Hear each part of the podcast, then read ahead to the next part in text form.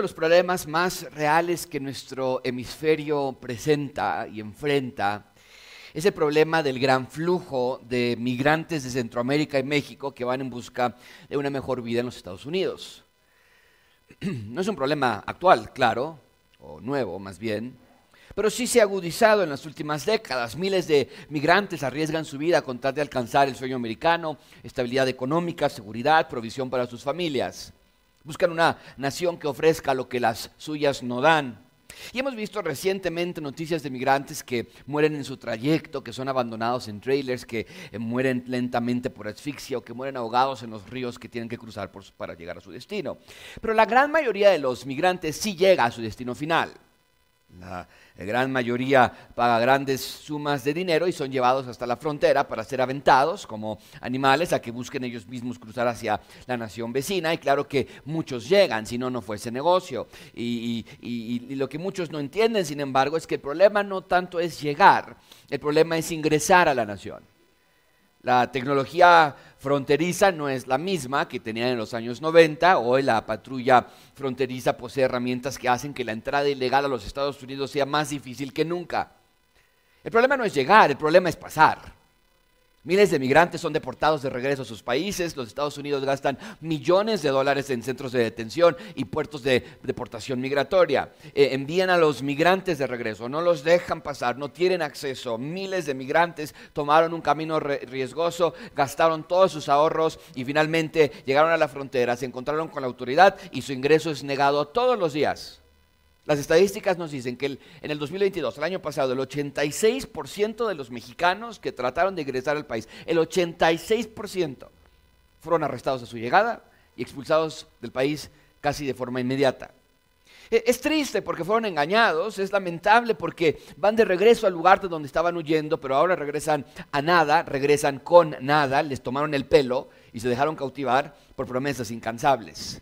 Pensaron que iban al paraíso del planeta, pensaron que iba a funcionar, sabían del riesgo de ser deportados, pero pensaron que no les iba a pasar a ellos. Pensaron que a otros tal vez, pero no a ellos. Y cuando están enfrente de la autoridad migratoria es cuando se dan cuenta que todo fue una gran mentira, todo fue una ilusión pasajera que les costó literalmente todo.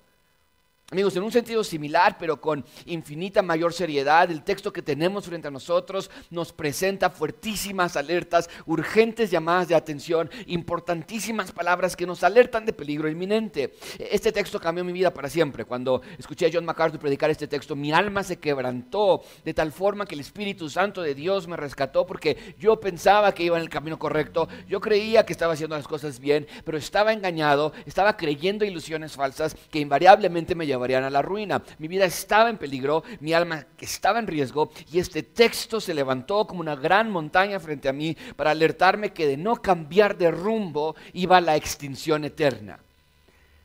Hemos llegado a la conclusión del Sermón del Monte. Mucha atención con esto, amigos, es el, este es el cierre de todo el discurso. De Mateo 7:13 a Mateo 7:27 se presenta la, la conclusión del Sermón del Monte. Recuerden que el Sermón del Monte cubre los capítulos 5, 6 y 7. Para nosotros son tres capítulos, pero es solo un sermón que se predicó en un día. Del capítulo 5 y hasta el texto de la semana pasada de Mateo 7, del 7 al 12, Jesús desplegó todas las características de los ciudadanos del reino. Ya nos dijo cómo son, cómo es su corazón, cómo actúan, cómo controlan sus mentes, sus ojos, sus pensamientos, cómo respetan a la mujer, cómo ayunan, cómo oran, cómo dan. Y la semana pasada nos dijo que claman ayuda cuando no pueden, buscan y encuentran y piden y se les da y tocan, llaman y se les abren las puertas. Los ciudadanos del, del reino buscan y su Padre Celestial siempre, su Padre Celestial que está en los cielos, nos dijo, siempre les da lo que piden. Y nos dijo entonces la semana pasada que la ley y los profetas se cumplen un solo proverbio. Ama a otros como te amas a ti mismo. Y ahí termina, se concluye, se cierra la parte de enseñanza del Sermón del Monte. No hay más. Ese fue el último, la semana pasada, fue el último artículo de la constitución del reino de Dios y ahora es la parte conclusiva del sermón.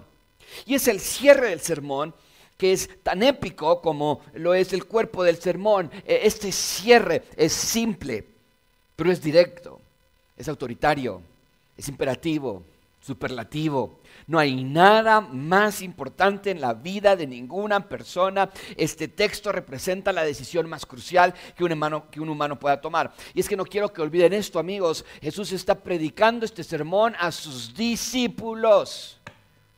Sí, hay una multitud escuchándolo, pero Mateo 5.1 claramente nos explica que este sermón es solamente para sus doce discípulos. Dice, cuando Jesús vio a las multitudes, se escondió, huyó de ellos, hacia lejos. Era tanta la cantidad de gente que tuvo que subir al monte y después de sentarse, sus discípulos se acercaron a él.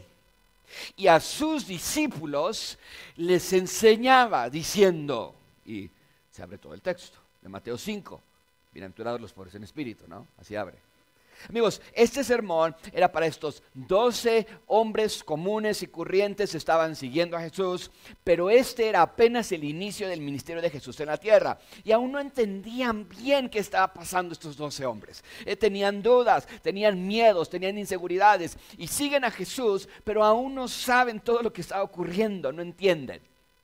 Por eso Jesús les predica este sermón para que entendiesen de qué se trata el reino, que el reino se había acercado. El tan ansiado Mesías del Antiguo Testamento ya estaba aquí, estaba con ellos, estaba entre ellos. Jesús era Dios en la carne, Dios había descendido en Jesús para traer el cielo a la tierra.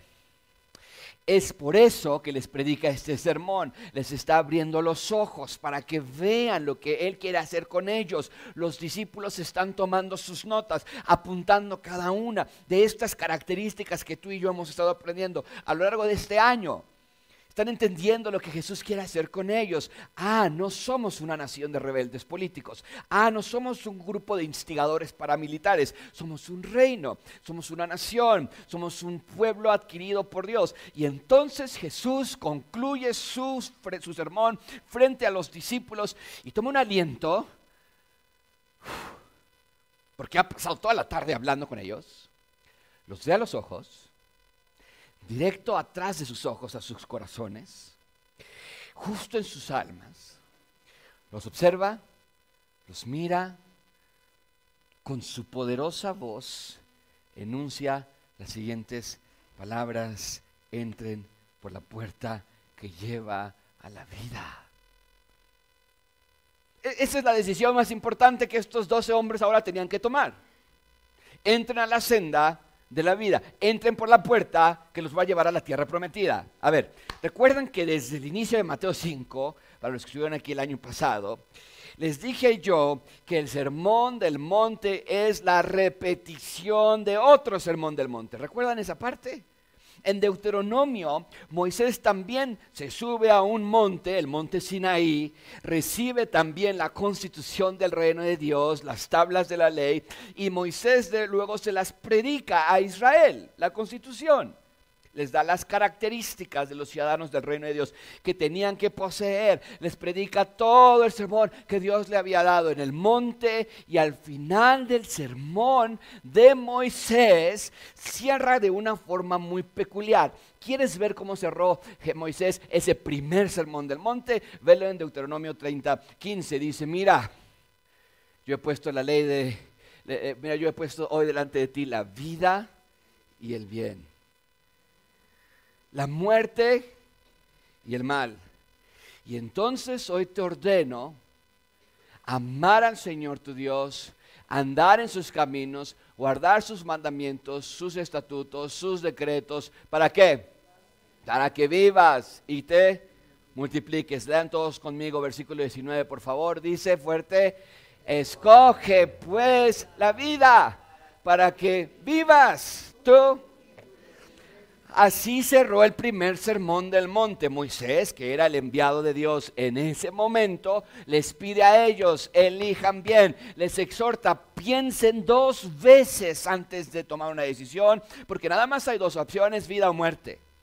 Pero ese reino de Israel, el, reino de Dios no quiso ser el reino de Dios, sus corazones estaban muy sucios, muy rotos, muy descompuestos, y me encanta cómo la Biblia se conecta entre sí, porque ahora, miles de años después de que Moisés les, les dijo a ese reino de Israel que escogieran, llega Jesús ahora, el enviado de Dios, elige a un nuevo Israel, que son doce discípulos, los cuales representan a las doce tribus de Israel como un Israel a escala, pequeñito, pero a escala, y de nuevo Jesús se sube otra vez a un monte, no al monte Sinaí, pero definitivamente es una, eh, en el monte en que Jesús predica nos recuerda al monte Sinaí donde Jesús predicó esa primera ocasión. Y vean la manera en la que Jesús concluye su mensaje. Entren por la puerta estrecha porque ancha es la puerta y amplia es la senda que lleva a la perdición. Y muchos son los que entran por ella, pero estrecha es la puerta y angosta la senda que lleva a la vida y pocos son los que la hallan. Amigos, ¿ven cómo esto es un reiniciar de la historia? Lo que el primer sermón del monte no logró, este segundo sermón del monte sí logrará. Lo que ese primer libertador en ese monte, Moisés, no pudo hacer, este nuevo libertador, Jesús, sí lo va a hacer. Y la orden es la misma, elijan bien, elijan sabiamente, elijan vida. Eh, vean todas las similitudes en este cuadro. Moisés es el enviado de Dios, Jesús es el nuevo enviado de Dios, Moisés se sube al monte, Jesús sube a otro monte, Moisés imparte la ley, Jesús imparte la ley. Y Moisés les dice, elijan, escojan. Y Jesús les, les dice también, elijan, escojan.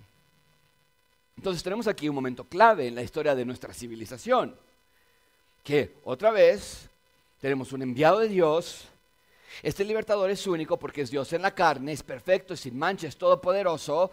Y en adición a eso, este libertador, este Mesías, hace un trasplante de corazón que ningún otro había podido hacer anteriormente. Y entonces tenemos una nueva era en nuestra historia, la era del reino de Dios. El rey ha llegado, hay una nueva administración, la constitución ha sido publicada y ahora es momento de que estos doce discípulos tomaran la decisión de entrar por la puerta que los llevaría a la vida. En esta última sección del Sermón del Monte, Jesús nos va a hablar de dos puertas, de dos caminos, de dos árboles, de dos casas, todo es en pares. Y el punto es clarísimo.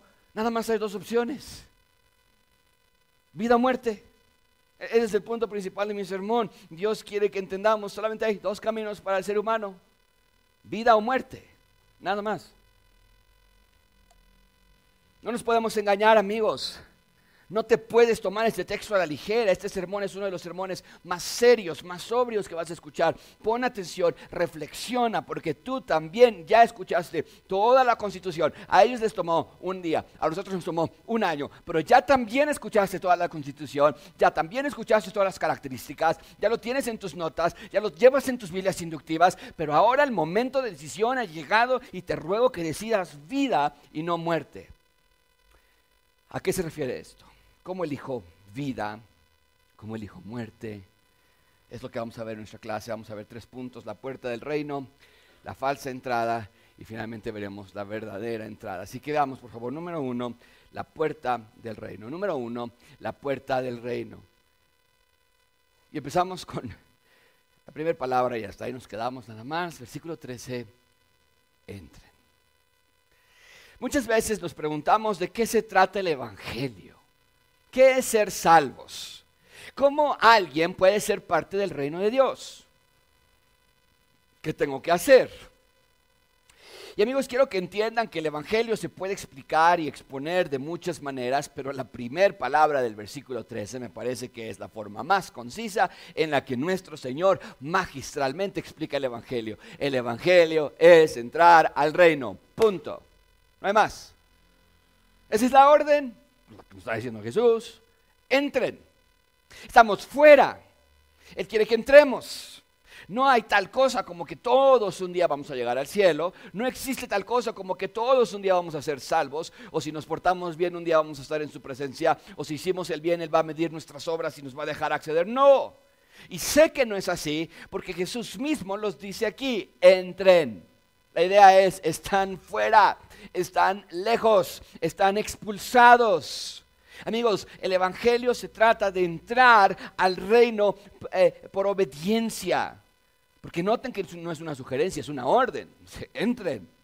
O sea, iglesia, vean por favor lo que tenemos aquí. El rey del mundo le ordena a estos doce discípulos que ellos se conviertan en la primer generación de ciudadanos del reino de Dios. Un nuevo Israel, un nuevo pueblo. Y con ellos Jesús formaría una dinastía de hijos de Dios. Hombres y mujeres que fuesen hechos a la imagen de Dios, que sigan sus pasos, que fueran el reflejo de Dios en la tierra. Pero quiero que vean que esta oportunidad de ser el reino de Dios se logra solamente a través de entrar. Y amigos, hoy la orden es la misma. Sí, los discípulos fueron los primeros en recibir esa orden y sus certificados de naturalización, pero la campaña de naturalizaciones sigue hoy día. La orden se afirma hoy y el tiempo se apremia porque mañana puede que sea demasiado tarde. La orden para ti es entrar hoy, no esperes mañana. Y no es una orden que se origina en autoritarismo sino que es una orden dulce a nuestra alma, es una orden apetecedora a nuestro corazón, porque solo entrando al reino de Dios es cuando estamos completos.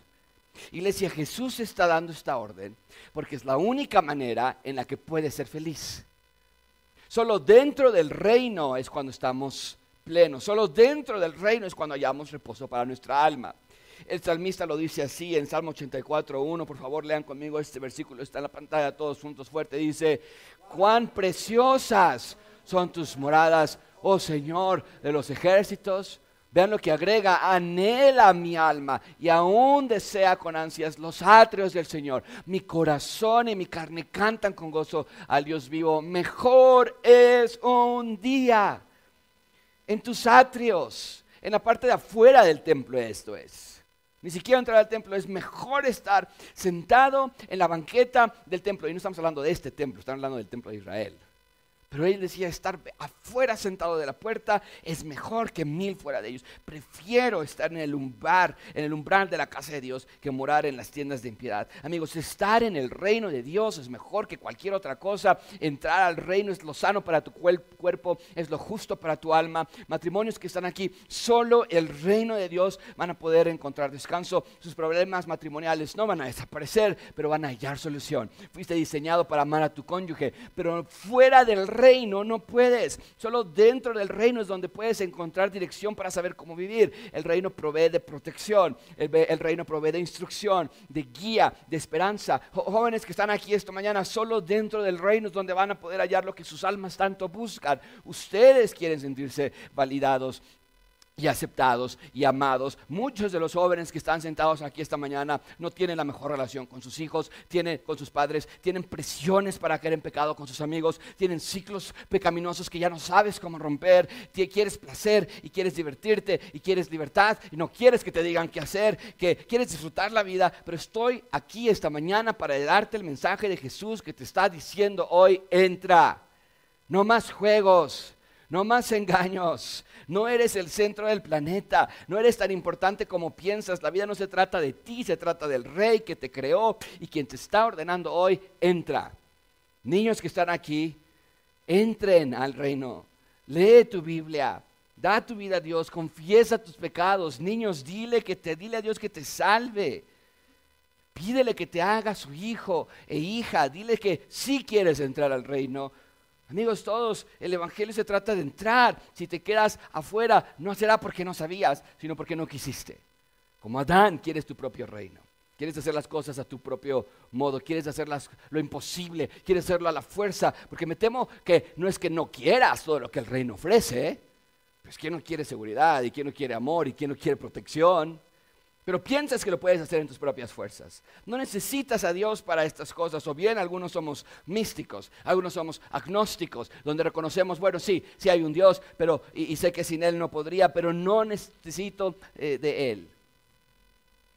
No estoy seguro cuál de todos los dioses sea correctamente. Y tristemente no estamos interesados. Pero quiero que vean que este texto impide que creamos que eso es suficiente. No se trata de ser simpatizantes del reino, se trata de ser convencidos ciudadanos que entran al reino de forma voluntaria, obedeciendo la orden del rey. Ahora, espero que estés pensando lo obvio.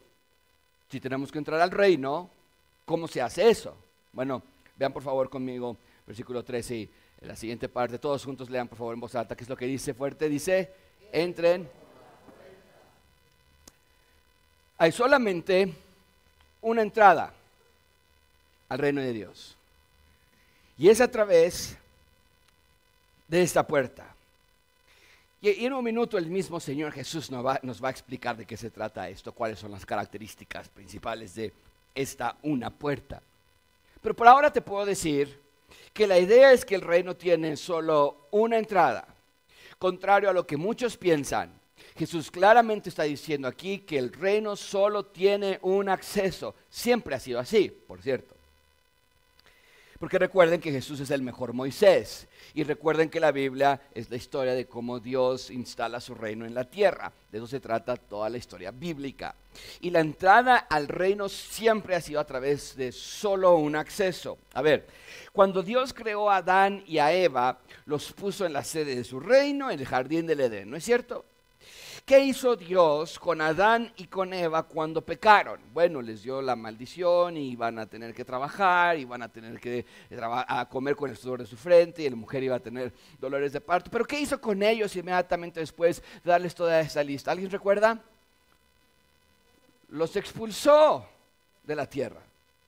¿Recuerdas lo que Dios hizo con Israel cuando cayeron en total pecado? Los expulsó de la tierra. Los babilonios tomaron Jerusalén, destruyeron el templo, se llevaron cautivos a Babilonia unos cuantos, se quedaron en Babilonia 70 años y ya todo eso lo hemos estudiado. Pero mi punto es que Dios los expulsó de la tierra, tanto a Adán, tanto a Eva y a Israel. Porque para entrar a la tierra solo hay un acceso, solo hay una puerta. ¿Sabes cuál es la puerta? quiero que veas esto, que veas esto porque está padrísimo. ve otra vez lo que Moisés le dice a Israel. Antes de entrar a la tierra prometida. Esto es miles, años, miles de años antes de Jesús. Vean la puerta por la que Moisés les dice que tienen que pasar al reino o a la tierra. En ese entonces era la tierra literal de Israel. Ven, ven Deuteronomio 30, 15. Mira, yo he puesto hoy delante de ti la vida y el bien, la muerte y el mal. Hoy te ordeno, y esta es la puerta, está subrayada. Hoy te ordeno que todos juntos lo leemos en voz alta. Dice, amar al Señor tu Dios, andar en sus caminos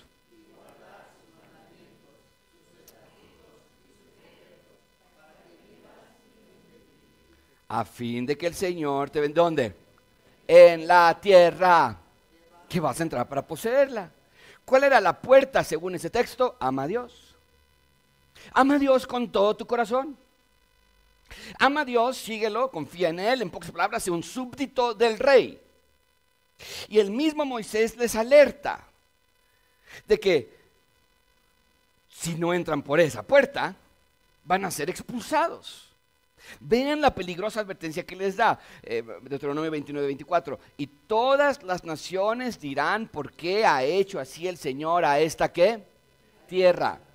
¿Por qué esta gran explosión de ira? Y entonces los hombres dirán, porque abandonaron el pacto que el Señor, el Dios de sus padres, hizo con ellos cuando los sacó de la tierra de Egipto. Y ellos fueron y sirvieron a otros dioses y los adoraron, dioses que no habían conocido y de los cuales Él no les había dado. Por eso ardió la ira del Señor contra aquella que otra vez tierra y el Señor los desarraigó de qué? De otra vez tierra con ira, con furor, con gran enojo y los arrojó qué? A otra tierra hasta hoy.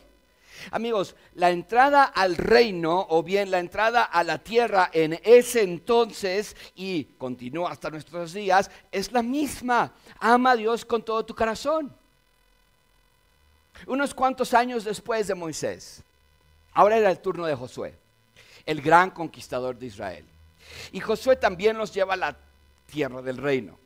Y vean lo que también les dice Josué acerca de la puerta por la que tenían que entrar. Josué 24 dice, ahora pues teman al Señor y sírvanle con integridad y con fidelidad. Quiten los dioses que sus padres sirvieron al otro lado del río. Este es Josué y Egipto y sirvan al Señor. Y si no les parece bien servir al Señor, vean otra vez Mateo 7 que dice, escojan hoy a quién han de servir, si a los dioses que sirvieron sus padres que estaban del otro lado del río, o a los dioses de los amorreos en cuya tierra habitan, pero yo y mi casa que la puerta a la entrada del reino es la decisión de amar a Dios, es la decisión de amar y seguirle. Pero este es el problema, queridos amigos. El ser humano no puede entrar por esa puerta. Es demasiado para nosotros. amar a Dios con todo mi corazón y nunca romper su pacto.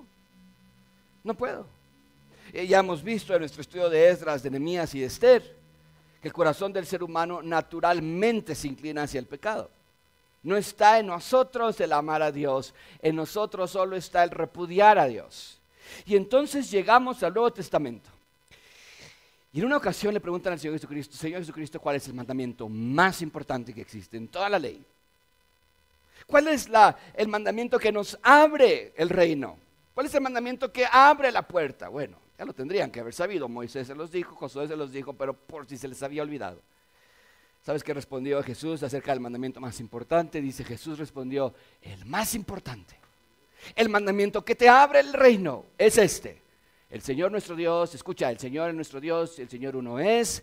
Amarás al Señor tu Dios con todo tu corazón y con toda tu alma y con toda tu mente es lo mismo que Moisés y Josué les había dicho al pueblo de Israel, que la puerta para entrar al reino es obediencia perfecta, amor perfecto, devoción perfecta. Pero el problema es que no podemos hacerlo nosotros de nuestras propias fuerzas. El ser humano no ama a Dios de manera instintiva, sino que rechazamos su palabra, rechazamos su amor y pecamos todo el tiempo. Caemos todos los días y yo ya no me quiero enojar más, yo no quiero tratar mal a mi esposa, quiero dejar el alcohol o las adicciones quiero dejar la amargura o el odio, quiero dejar de mentir, quiero dejar de tener miedos y angustias, pero simplemente no podemos, somos pecadores. No puedo entrar por esa puerta por sí solo. Por eso se llama Evangelio. Eh, las buenas noticias, lo que Jesús proclamó a los cuatro vientos en Juan 19 cuando dice, yo soy la puerta. Yo soy la puerta. Si alguno entra por mí, será salvo y entrará. Finalmente podrá entrar al reino de Dios y saldrá y hallará pasto. Ese es el evangelio del rey, señores y señoras, que nosotros no podíamos entrar por esa puerta para acercarnos al rey y entonces el rey se acercó a nosotros. El evangelio es que podemos entrar al reino no por nuestros propios méritos, sino por los méritos de Jesús. El evangelio es que la puerta al reino está en la cruz de Cristo y hoy exaltamos su cruz y hoy cantamos cantamos del Rey y agradecemos su sacrificio. Aquel que lo creó todo también creó la manera de llegar a Él. Y en Él y solo en Él hay salvación. Jesús es la puerta, Jesús es la entrada, Jesús es mi Salvador, es mi Rey, es mi todo. Jesús es el camino, la verdad y la vida. Y hoy te ruego que creas en el Evangelio de Jesús. Hoy te ruego que entres por la puerta del reino. No demores más, porque mañana puede ser demasiado tarde. Bien, ahí tenemos la puerta del reino. En segundo lugar, vean por favor la falsa entrada. Número dos, la falsa entrada. Juntos leamos la parte que sigue del versículo 13. Todos juntos dice, entren por la puerta estrecha, porque ancha es la puerta. Bien, este versículo continúa con grandes señalamientos que nos alertan del peligro inminente, porque ya que Jesús nos ordenó entrar por la puerta, ahora nos da la segunda opción. Bueno, nos dice que la puerta por la que Él quiere que entremos, pues resulta que no es la única disponible. Hay otra puerta, dice Jesús. Y es mortal si entras por esa otra puerta. ¿Cómo podemos identificar la puerta incorrecta? Bueno, Jesús nos da varias características para que sepamos con certeza si estamos en el camino correcto o no. Primero el texto nos dice que la otra puerta, no la no por la que él quiere que entremos, la otra dice el texto que es ancha. Recuerden que Jesús está en Israel en este momento predicando ese sermón y la capital de Israel en ese entonces y hasta nuestros días es Jerusalén, la ciudad de Dios. Y cuando Jesús habla de puertas, su audiencia, y espero que ustedes también, inmediatamente piensa en las puertas que rodeaban a Jerusalén. Recuerden que vimos todo el estudio de Nehemías, cómo reparó todas las puertas y les ponían la nombre, el puerta de la oveja y la puerta del agua, las eh, diferentes puertas. Jerusalén era la ciudad de David y había sido amurallada desde los tiempos de David. Y he tenido la oportunidad de estar en Jerusalén y ver la muralla que aún rodea parte de esa antigua ciudad de David. La muralla era tan amplia que tenía que tener puertas alrededor para que los ciudadanos pudiesen entrar a Jerusalén, poder salir. Esta puerta que está en la pantalla es de la antigua ciudad de David, en Jerusalén, que aún permanece hasta nuestros días. La puerta es ancha, porque se ocupaba para entrar con productos, con mercancía, con animales de carga, con grupos de personas. La puerta es ancha para que entres por ella, con ella, con cualquier cosa que quieras. No tienes que dejar nada atrás para entrar por esta puerta. Tiene espacio para dar cabida a todo lo que trajeras contigo. La segunda característica de esta otra puerta, nos dice el texto, no nada más es que la puerta es ancha, sino que una vez que pasas por esa puerta ancha, dice que la senda a la que te lleva es una senda amplia. Es decir, que al entrar por esa puerta ancha, el camino sigue siendo igual de amplio, sigue siendo igual de ancho, no tienes que abandonar tu bagaje, tus cosas, tus productos, te lo puedes llevar contigo. Hay espacio para ti, para tu carga, para tus compras, para todo. Y Jesús está diciendo, no entren por esa puerta, porque parece cómoda, parece aceptable, parece razonable, pero no vayan a entrar por ahí. ¿Por qué? Porque te lleva a un destino terrible. Ya conmigo, por favor, versículo 13. entren por la puerta estrecha, porque ancha es la puerta y amplia es la senda. ¿Qué qué? Amigos, la idea de esta puerta es que es una puerta engañosa. Vaya, afuera, en la parte de afuera de la puerta, la apariencia exterior, no te alerta del peligro. Por eso Jesús lo hace. No hay señalamientos que prevengan de la ruina. Por eso Jesús lo hace. No hay personas afuera que estén diciendo, no entren por aquí, hay un precipicio. No, por eso Jesús está parado diciendo, no entren por ahí. Amigos, el punto es que hay una clase de puerta que aparenta llevarte al reino también. Esta puerta afirma ser otro camino que te lleva a la vida, pero que en realidad es un engaño. Esta puerta y camino que te llevan a la perdición no anuncian abiertamente somos ateístas, no. Esta puerta no anuncia somos odiamos a Dios, no. Esta, si fuese así, obviamente nadie la tomaría, no. Más bien, esta, esta puerta pretende ofrecer otra entrada al reino. Es más accesible, es más fácil, es más cómoda para ti. ¿Qué es lo que está diciendo Jesús aquí, amigos? ¿Qué quiere decir entrar por la puerta ancha? Muy simple. Jesús está hablando con sus doce discípulos. Ya les enseñó la constitución del reino. Ya les enseñó que Jesús es rey. Y ahora les está presentando dos opciones. Creer o no creer. Y les está ordenando que entren por la puerta correcta porque la incorrecta los lleva a la perdición. Desemboca en la perdición. Amigos, Jesús está con estos doce discípulos que representan a un nuevo Israel. Un Israel a escala. Y les está advirtiendo de una puerta muy peligrosa. Les está diciendo que hay personas que creen que hay otra manera en la que se puede ser parte del reino de Dios. Hay otra opción en la que, el mundo ha creado. Hay otra forma de ser felices, de tenerlo todo. Hay otra forma de vivir bien. es una opción satánica, demoníaca, engañosa, perversa, porque literalmente te dice puedes hacer lo que quieras.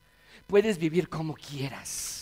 Tu estilo de vida puede ser como gustes. Tu forma de vestir puede ser como la moda lo cite. Puedes arreglar tus problemas matrimoniales como creas mejor. Puedes guiar a tus hijos como pienses que funciona bien. Puedes tratar a tu familia, a tus amigos, a como juzgues bien. Puedes ver lo que quieras. Puedes, puedes tomar lo que quieras. Puedes vivir como quieras. Esta puerta y este camino es tan ancho que puedes disfrutar la vida como quieras. No hay reglas, no hay provisiones. Solo se trata de ti, de tus gustos, de tus ideas, de tu filosofía, de tu corazón. Sigue tu corazón, dice ellos.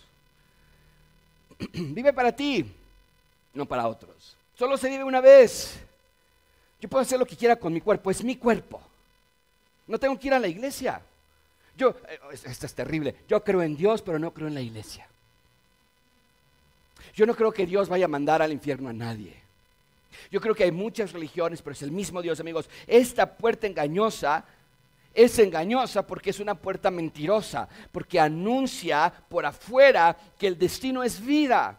Por afuera dice, creemos en Dios, vamos hacia Dios, pero es una farsa, es una puerta, es una puerta apócrifa, ilusoria, falsa, satánica. Porque esa siempre ha sido la estrategia de Satanás, hacer pensar a las personas que van por el camino correcto, porque obviamente no les va a decir, hey, vamos en contra de Dios, no les va a decir, esta puerta es para los desobedientes, esta puerta es para los rebeldes, sino que Satanás maquilla la puerta con verdad a medias. Es exactamente lo que hizo con Eva en Génesis 3.1. Con que Dios, le dice, la serpiente era más astuta que cualquiera de los animales, y les dice a la mujer, con que Dios te ha dicho que no comas de ese árbol. Y la mujer le dice, bueno, del fruto de los árboles del huerto podemos comer, pero del fruto del árbol que está en medio Dios ha dicho, no comerán de él ni lo tocarán para que no mueran. Y el serpiente le dijo, no, no van a morir.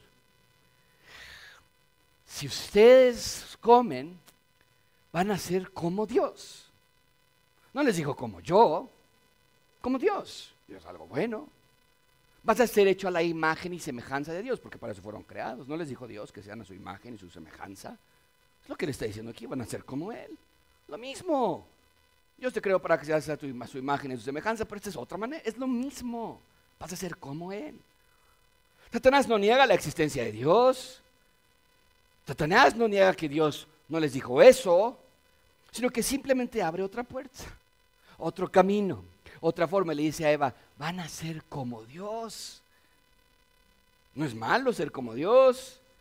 Fuimos de nuevo hechos para ser imagen y semejanza de Dios, pero obviamente que comer del fruto no era la manera que Dios había diseñado para que fuéramos como Él.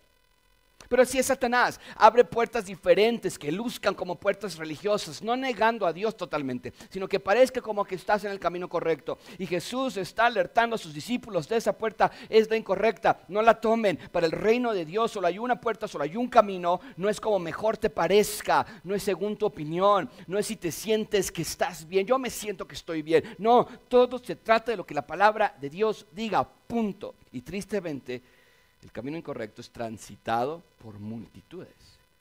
Ven conmigo, versículo 13.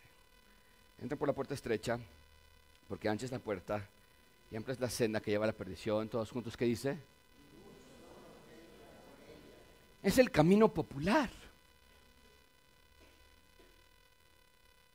Déjame ser muy cuidadoso con esto que voy a decir, pero escúchalo bien.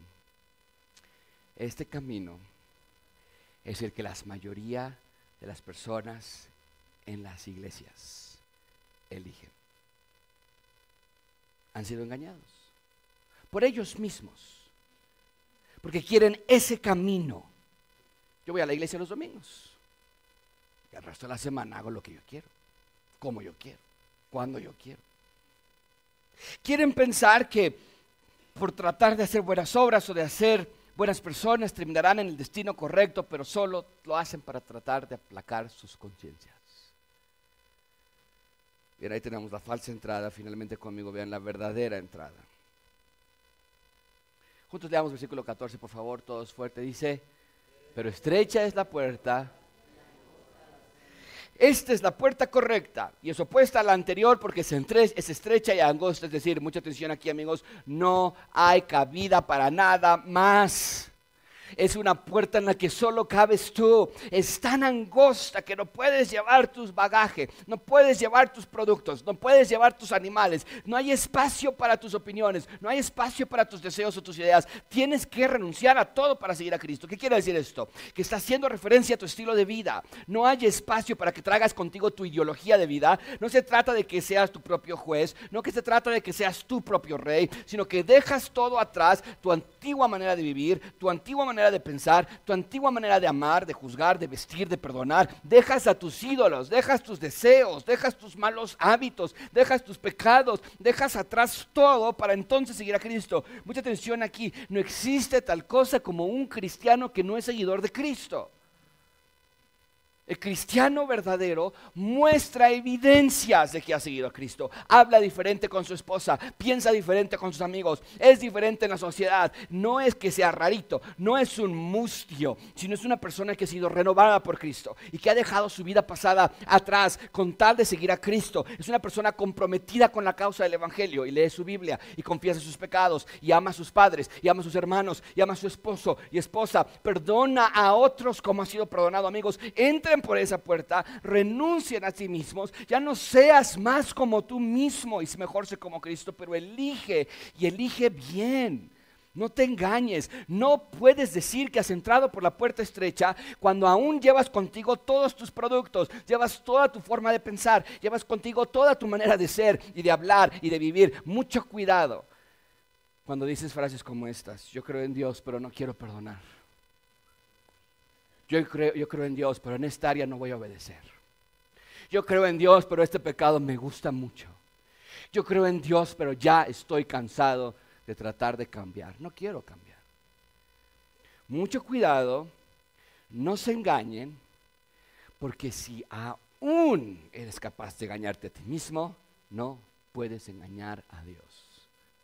Amigos, la vida del creyente es una vida que anda en un sendero estrecho, angosto.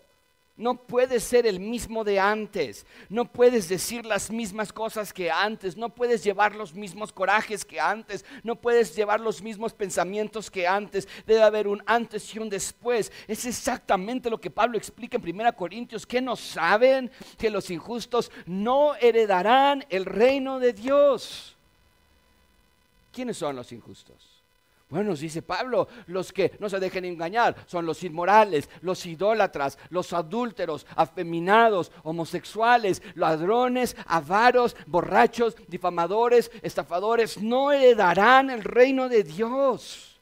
Ellos andan por la puerta amplia, porque este texto se lo está escribiendo a una iglesia. Y les está diciendo que los que están en esa iglesia, que aún continúan con esas cosas, ni crean que van a entrar al reino de Dios. Pero ve el antes y después en la vida de esta iglesia. Esto eran algunos de ustedes. Pero fueron lavados. Pero fueron santificados.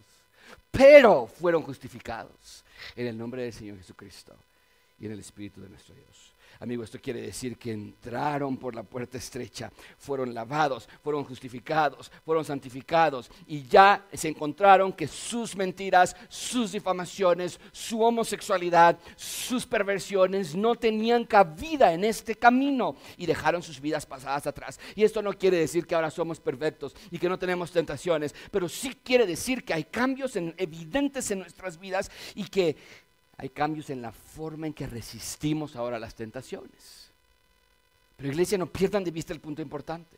No te puedes estar engañando pensando que es normal que tu vida sea igual que antes si sigues con el mismo rencor de antes en contra de tu suegra, si sigues con los mismos pecados que antes, si la única diferencia es que ahora los escondes más fervientemente, entonces tienes que tomar la decisión de hoy entrar por la puerta estrecha y dejar atrás tu antigua manera de vivir, renunciar a tus pasiones, dejar atrás tu antigua vida y ser un comprometido ciudadano del reino de Dios. No tardes, no demores, no te engañes más. Examina tu vida y pregúntate, ¿realmente estoy en el reino?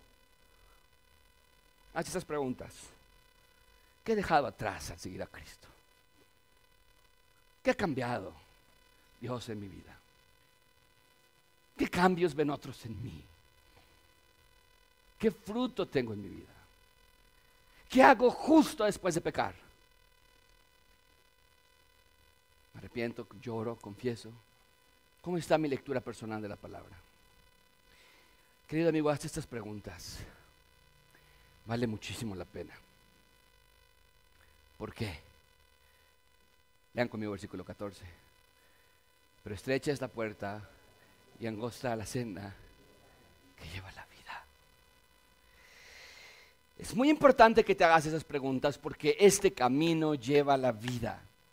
No a la vida de cuando te mueras y que Dios te va a llevar al cielo. Solamente sino que te está diciendo que ese es la, el camino que te lleva a vida hoy. Yo quiero vida hoy, aquí, ahora andar por este camino estrecho podría parecer que restringe todos tus deseos, podría parecer va a ser aburrido, podría parecer que te va a hacer perder la diversión, a veces te va a parecer imposible, a veces te va a parecer no vale la pena, pero nuestro texto dice todo lo contrario, es solo en esta puerta y solo en este camino que puedes encontrar vida. Esto habla de poder florecer como poder como ser humano en nuestros matrimonios, en nuestra soltería, en nuestra juventud o vejez, vamos a tener vida. Pero tristemente, de manera irracional, el ser humano prefiere muerte que vida. Ven conmigo versículo 14. Pero estrecha es la puerta y angosta la senda que lleva la vida. pocos hallan esta vida. Esto quiere decir que proporcionalmente la gran mayoría elige perdición. Y no porque estén locos. Recuerden, el camino amplio también afirma ser un buen camino. Es, una, es un atajo. Ah, pues es lo mismo. Tú estás más metido en las cosas de Dios, yo no tanto. Pero yo también amo a Dios. Tú lees más la Biblia, pero yo no la leo, pero yo también creo en Dios. Hay más cambios en tu vida, pero yo no veo cambios en la mía, pero bueno, cada quien a su tiempo, poquito a poco. Piensan que van en el camino correcto. Muchos eligen porque porque dice ese camino, vamos hacia el reino, es más cómodo, ahí cabe todo. Puedes mantener tu pecaminosa manera de vivir. Puedes adorar lo que quieras. Puedes conservar cualquier clase de idolatría en tu vida con solo portarte bien y venir a la iglesia los domingos. Te sientes bien. Y te está diciendo hoy Cristo, estás muy equivocado. Y espera que lleguemos la próxima semana cuando lleguen con él y le digan, Señor, Señor, ya llegué. Ya llegué. ¿Y qué es lo que el Señor les va a decir en ese entonces? Jóvenes que están aquí esta mañana, mucho cuidado con esto, no puedes engañarte, tú sabes lo que estás haciendo mal. Yo no, pero tú sí sabes lo que estás haciendo y viendo y pensando y sabes que es pecado. Y lo estás tratando de normalizar pensando que está bien. Y hoy Dios te está diciendo, no, no está bien. ¿Por qué no confesarlo hoy y cambiar?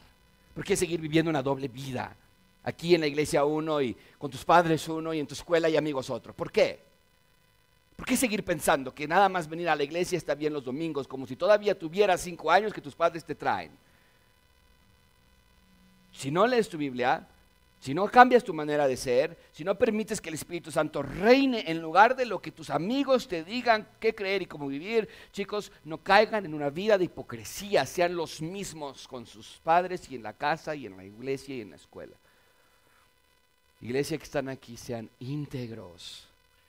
Dejen todo atrás y entren por la puerta estrecha, porque solo allí hallarán vida. Así que te quiero volver a preguntar, lo que hice al inicio, en cuál camino estás tú. Porque más vale que lo sepas bien. Oremos.